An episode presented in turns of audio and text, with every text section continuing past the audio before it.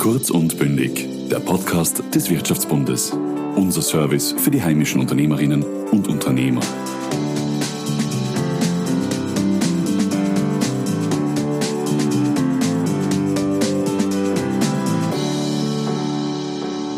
Hallo, darf euch begrüßen beim äh, Podcast Kurz und Bündig, Überblick äh, für die verschiedenen Unterstützungsinstrumente mein Name ist Moritz Mitter, ich bin im Wirtschaftsbund für die politische Abteilung zuständig und habe bei einigen äh, dieser Unterstützungsinstrumenten gemeinsam mit meinem Team äh, eng mitgearbeitet. Und es ist ja inzwischen so, dass es sehr, sehr viele Unterstützungsinstrumente gibt, sehr, sehr viele Hilfsmaßnahmen gibt und es manchmal ein bisschen schwierig ist, sich hier den Überblick äh, zu bewahren. Ich möchte versuchen, zuerst einmal darzustellen, welche Hilfsinstrumente es gibt und welche von diesen Instrumenten, nämlich vor allem jetzt am Schluss, knapp vor Weihnachten im Dezember aktuell noch dazugekommen sind, wodurch sie diese unterscheiden in wesentlichen Punkten und auch ein bisschen einen Hinweis geben, welches von diesen Maßnahmen für welche Unternehmen am besten geeignet sind. Zunächst einmal eine allgemeine Übersicht über die verschiedenen Instrumente. Es äh, gibt ja sehr, sehr vieles. Eines äh, der ersten war äh, zum Beispiel die Kurzarbeit. Es hat Überbrückungskredite und Stundungen gegeben, Ratenzahlungen genauso. Der Härtefallfonds war eines der ersten direkten Instrumente, die eingeführt worden sind, ebenso wie der Fixkostenzuschuss in der ersten Phase. Fixkostenzuschuss ist jetzt verlängert worden. Gibt es eine Phase 2 und eine Variante als Verlust Verlustersatz. Es gibt den Umsatzersatz, der im Dezember und November gewährt wurde. Und es gibt eine Reihe von anderen steuerlichen und wirtschaftspolitischen Maßnahmen, die genauso dazu dienen sollen, die Unternehmer über diese schwierige Zeit, über diese schwierige Krise zu bringen. Eines der Hauptkriterien für die Betriebe war zwei wesentliche Punkte. Einerseits musste seit Anbeginn der Krise die Liquidität gesichert werden. Betriebe haben einen, eine Menge an Zahlungsverpflichtungen Verpflichtungen für zum Beispiel Löhne, Gehälter, Mietkosten, aber auch sonstige Abgaben und die brauchen dafür ausreichend finanzielle Mittel. Sie haben diese finanzielle Mittel durch eine Vielzahl von verschiedenen Instrumenten eben auch eine Unterstützung bekommen. Und der zweite Punkt, der mindestens genauso wichtig ist, ist die Stärkung des Eigenkapitals. Durch die äh, schwierige wirtschaftliche Lage ist es den Unternehmen oft nicht möglich gewesen, unternehmerisch etwas zu erwirtschaften. Die sind dadurch zum Teil auch in eine Verlustzone gerutscht und müssen natürlich dadurch auch äh, wieder gestärkt und unterstützt werden. Neben dem, dass natürlich auch die Unternehmer selber etwas zum Leben brauchen. Das sind Zahlungen, die eben nicht zurückgezahlt werden müssen, die ins Eigenkapital fließen. Das ist eben das zweite wesentliche Ziel von diesen ganzen Hilfsmaßnahmen gewesen. Die Maßnahmen im Detail, wenn man beginnt mit der Kurzarbeit, das war eine der ersten Maßnahmen, die von den Sozialpartnern sehr rasch gemeinsam mit der Regierung vereinbart worden ist. Zweck hier von der Kurzarbeit war, dass man die Mitarbeiter möglichst lange im Unternehmen halten kann. Das hilft vor allem auch den Mitarbeitern, die damit einen, eine Arbeit behalten. Das hilft den Mitarbeitern auch dadurch, dass die Ersatzrate des Lohnes äh, von 80 bis 90 Prozent deutlich höher ist als das Arbeitslosengeld. Aber es hilft natürlich auch den Unternehmen, weil einerseits Kosten übernommen werden konnten und die Belegschaft damit gehalten werden äh, kann. Und wenn es dann wieder mal äh, bergauf geht und die Aufträge wieder zunehmen, dann hat man schon passende Mitarbeiter, mit denen man hier rasch ins Arbeiten kommen kann. Ein wichtiger Punkt oder wie hat die Kurzarbeit funktioniert oder funktioniert die Kurzarbeit ist im Wesentlichen so, dass äh, der Mitarbeiter die Arbeitszeit reduziert.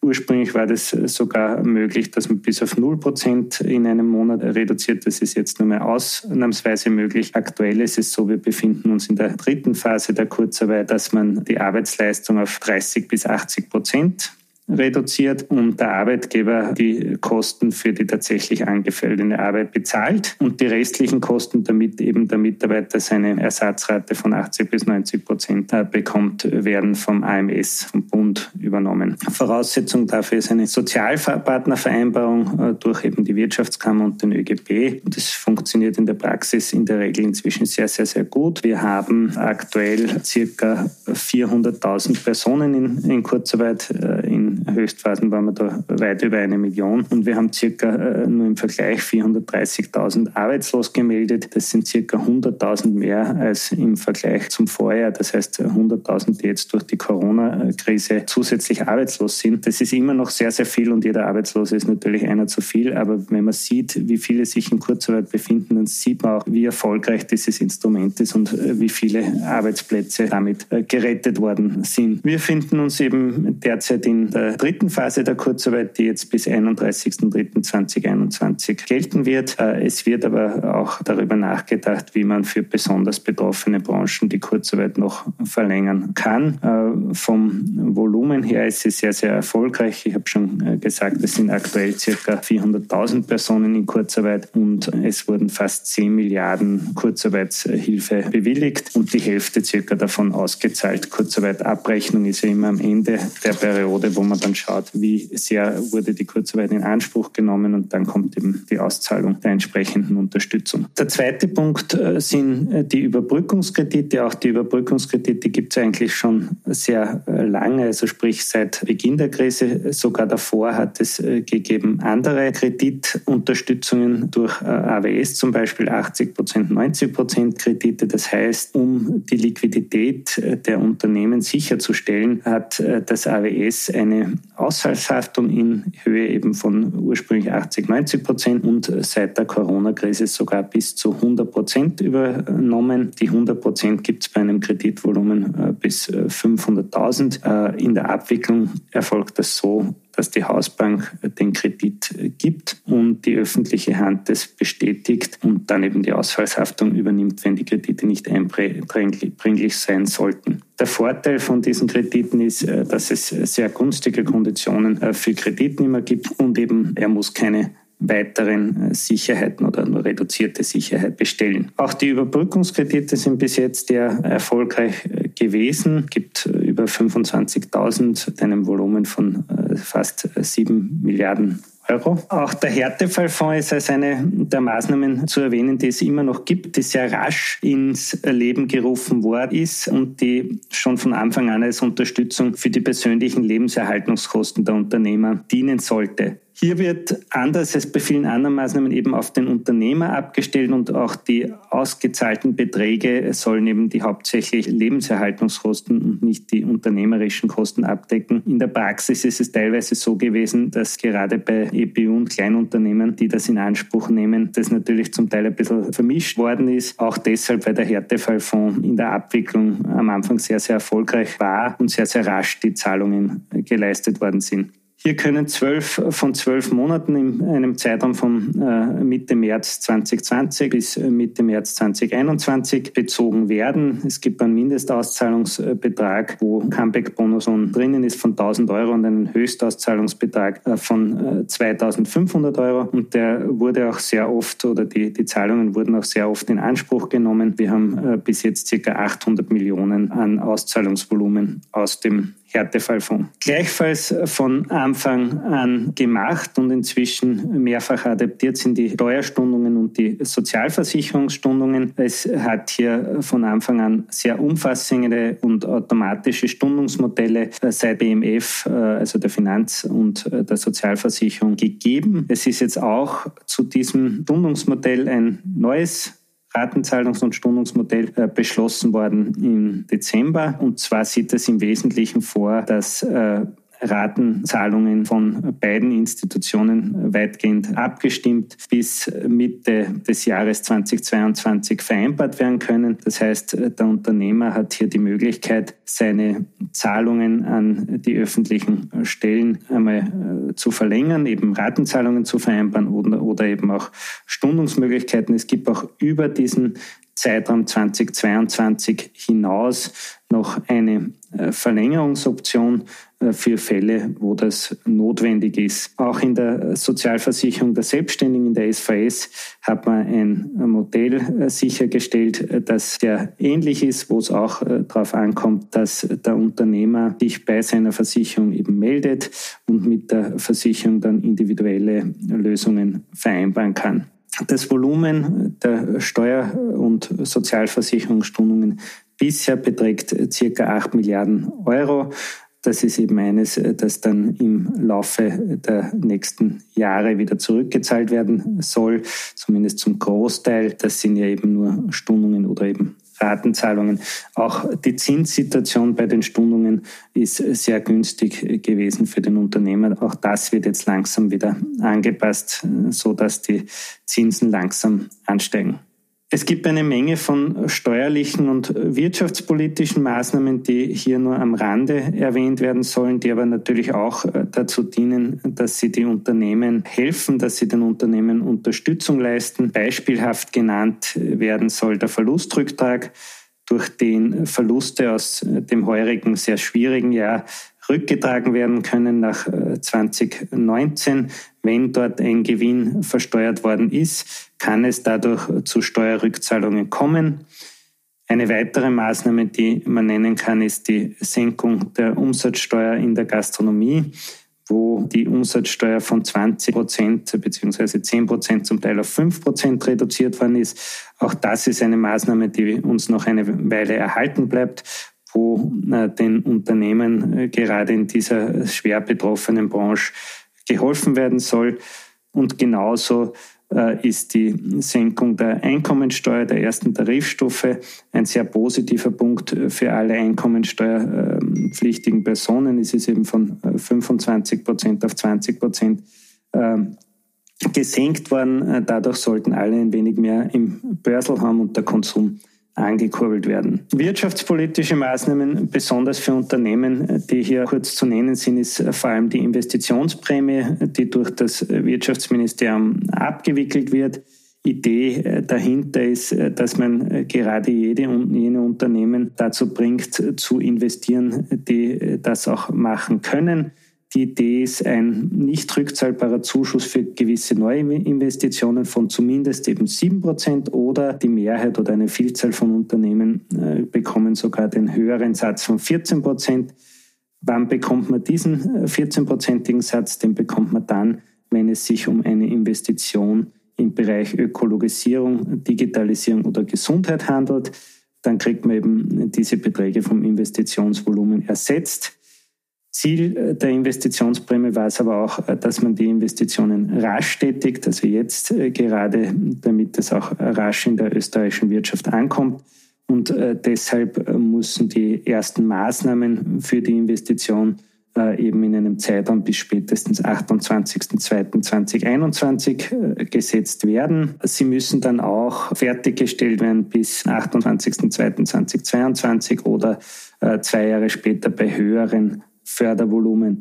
Hier ist uns bewusst, dass es den einen oder anderen Punkt noch gibt, wenn man auf Vorleistungen äh, angewiesen ist, dass es äh, zum Teil schwierig sein könnte mit der Fertigstellung. Ich glaube, das ist allen Beteiligten bewusst und äh, deshalb sind wir hier auch in Überlegungen, ob man das noch irgendwie auffangen muss. Aktuell ist es aber so, dass es einmal bei diesen Daten bleibt und wir dann im weiteren Verlauf schauen müssen. Wir haben jetzt auch die Impfungen vor der Tür, wie sich das in Österreich und europaweit äh, entwickelt mit der Pandemie. Volumen der Investitionsprämie bisher ist ca. 50.000 Anträge. Es sind äh, ca. 2,3 Milliarden davon bewilligt äh, worden. Und es ist aber wichtig zu wissen, das ist eine allgemeine Maßnahme. Das heißt, wer einen entsprechenden Antrag einbringt, der bekommt das auch entsprechend bewilligt, wenn hier die allgemeinen Voraussetzungen vorliegen. Neben diesen äh, größeren Maßnahmen hat es auch eine äh, Menge von branchenspezifischen Dingen gegeben, zum Beispiel in der Kulturbranche, zum Beispiel insbesondere auch bei den Veranstaltern.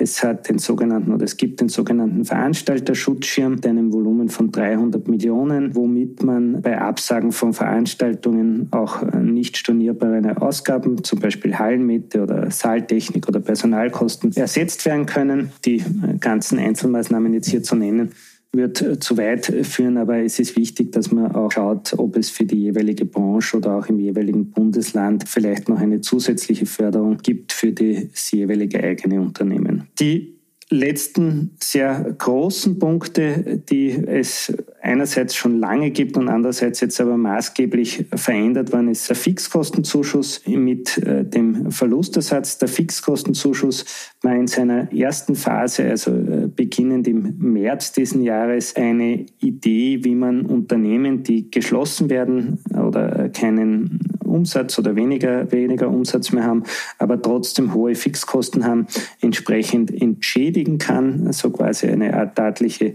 Entschädigung für die Schließungen. Ähm, man hat das so gemacht, dass man für bestimmte Monate, also ursprünglich zwischen 16.03. und 15.19.2020, einen Ersatz von den Fixkosten zuspricht, wenn es einen entsprechenden Umsatzrückgang gibt und zwar von äh, mindestens 25 Prozent der Fixkosten bei einem Umsatzrückgang zwischen 40 und 60 Prozent bis zu 100 Prozent Umsatzrückgang und einem Ersatz von 75 Prozent der Fixkosten maximale Förderbetrag aus dem Fixkostenzuschuss Phase 1 war 90 Millionen. Abwicklung ging sowohl oder geht sowohl über äh, Steuerberater als auch Bilanzbuchhalter. Das war uns auch äh, von Anfang an immer wichtig, dass äh, die Unternehmer in der Abwicklung hier bei ihrem Berater bleiben können. Zumeist ist es auch so, dass wenn es Förderungen gibt, die Abwicklung bei kleineren Beträgen, 10.000, 12.000 Euro, auch direkt vom Unternehmer gemacht werden kann. Und Fixkostenzuschuss 1 hat insgesamt circa 56.000 Anträge bisher gegeben und äh, circa im Ausmaß von äh, 460 Millionen äh, bewilligt.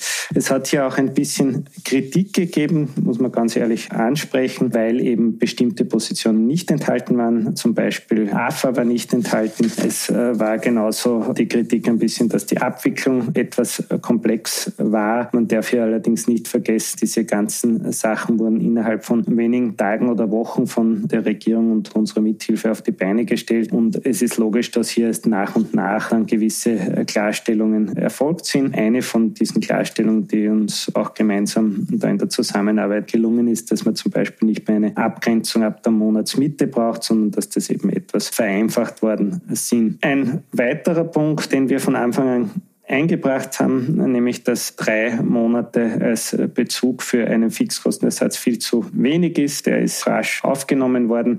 Wir haben jetzt die Corona-Krise seit fast einem Jahr und es ist auch der Fixkostenzuschuss dann entsprechend verlängert worden. Wir haben jetzt eine zweite Phase des Fixkostenzuschusses, die sich noch einmal unterteilt in zwei Varianten.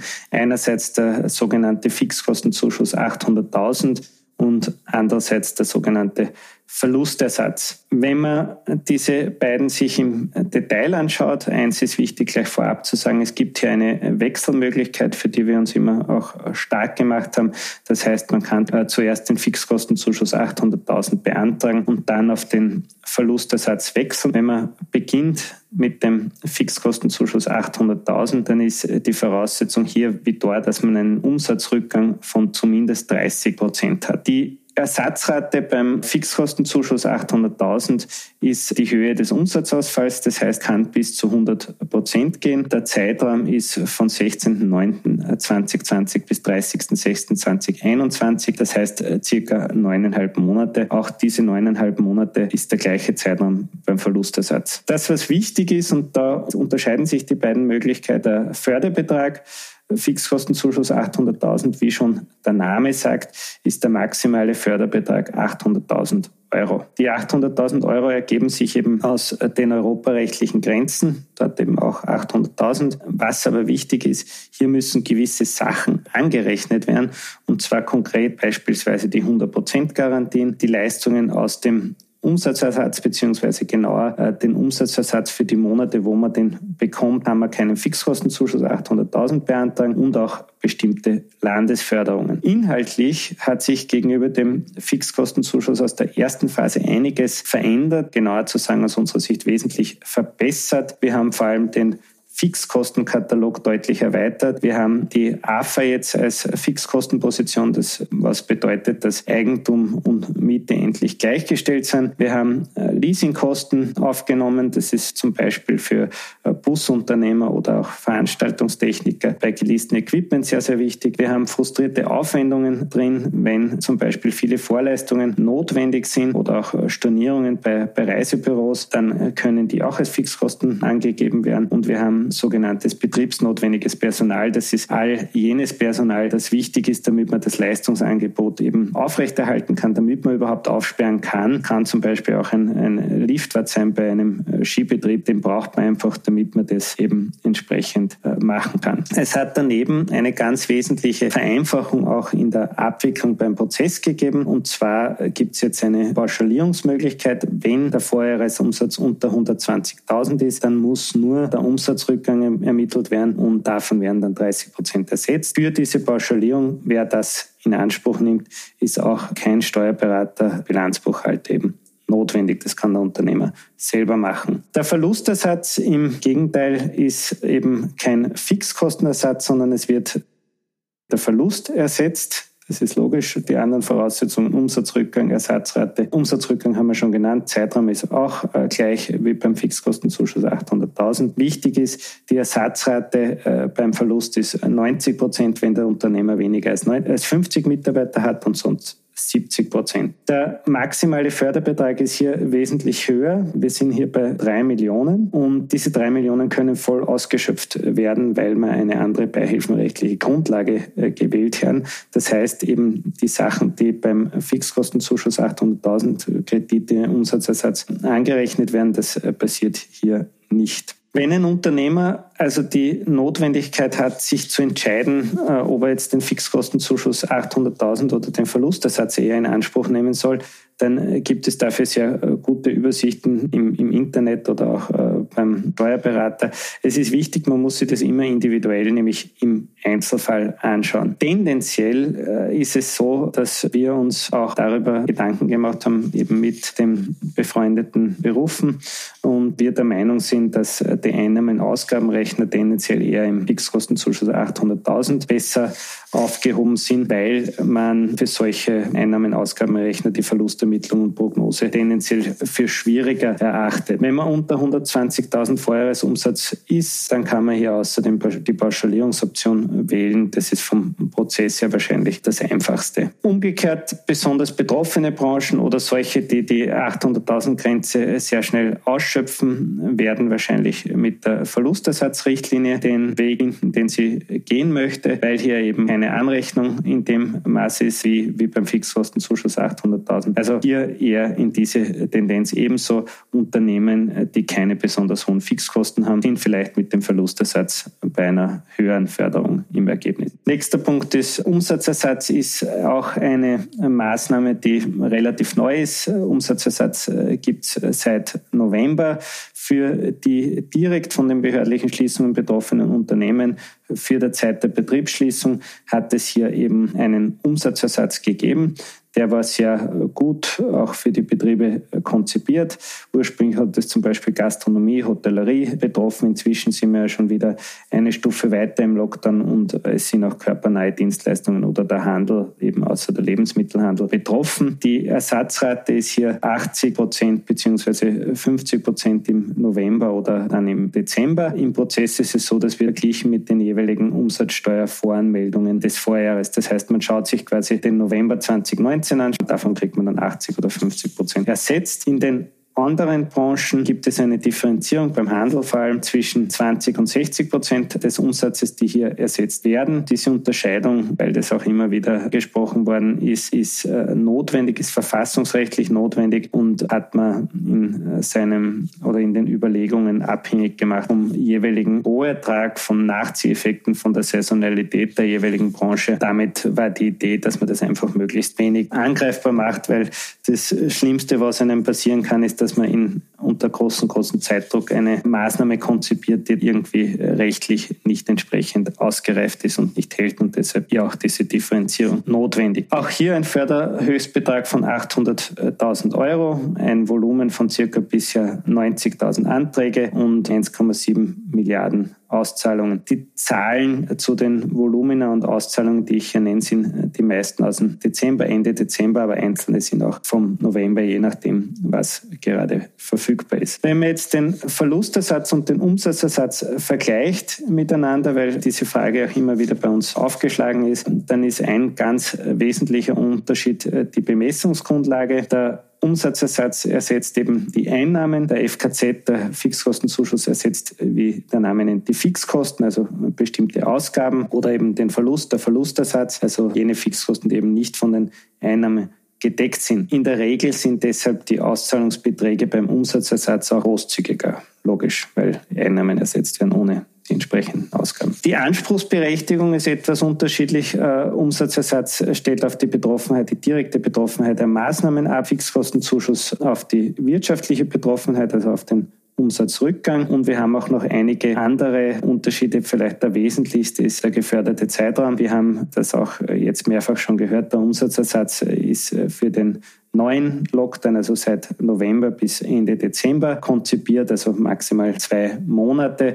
Der Fixkostenzuschuss Phase 2 geht bis zu neuneinhalb Monate, also bis Mitte 2021 und ist natürlich ein viel, viel längerer Zeitraum, der hier möglich ist äh, zu beantragen. Beide, sowohl Umsatzersatz als auch äh, Verlustersatz, sind äh, nicht rückzahlbar, also stärken damit das Eigenkapital. Das, was wichtig ist, ist aber der Umsatzersatz ist eine steuerpflichtige Betriebseinnahme und wenn man dann sozusagen 2020 doch positiv beenden sollte, dann ist das entsprechend zu versteuern. Fixkostenzuschuss ist dagegen steuerfrei und was vielleicht auch noch wichtig ist, ist, dass man beim Umsatzersatz sehr, sehr schnell in der Regel im Prozess ist, weil die Basis für die Beantragung die historischen Steuerdaten sind, die der Finanz bekannt sind. Der Unternehmer muss also in der Regel keine Zahlen angeben oder berechnen und es erfolgt die Beantragung und auch die Auszahlung dann relativ rasch. Beim Fixkostenzuschuss muss man dem gegenüber sowohl die Umsätze als auch die Fixkosten und äh, die Gesamtkosten aktuell ermitteln und prognostizieren. Ist daher äh, wesentlich komplexer, ist daher in der Regel auch notwendig, hier einen spezialisierten Bereich Berater eben hinzuzufügen, Steuerberater zum Beispiel oder einen Bilanzbuchhalter in Anspruch zu nehmen, eben Ausnahme Pauschalierung, auch